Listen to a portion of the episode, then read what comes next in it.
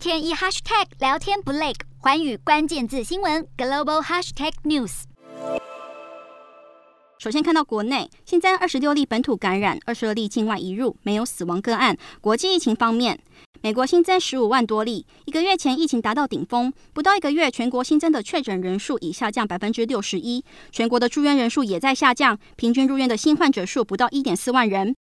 英国新增五万七千多例，比上周一下降了百分之三十八，而死亡人数也在下降，今日死亡数为四十五例，是一个月以来的最低单日死亡人数。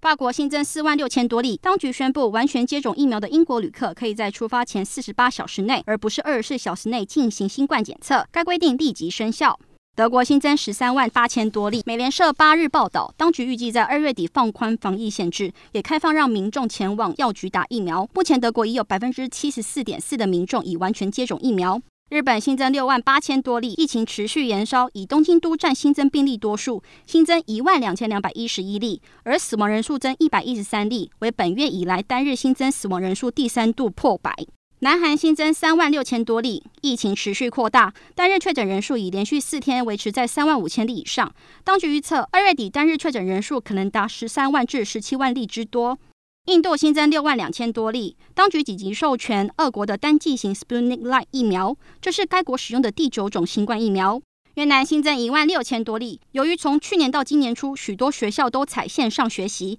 当局表示二月中旬将重开学校，让学生恢复实体课程。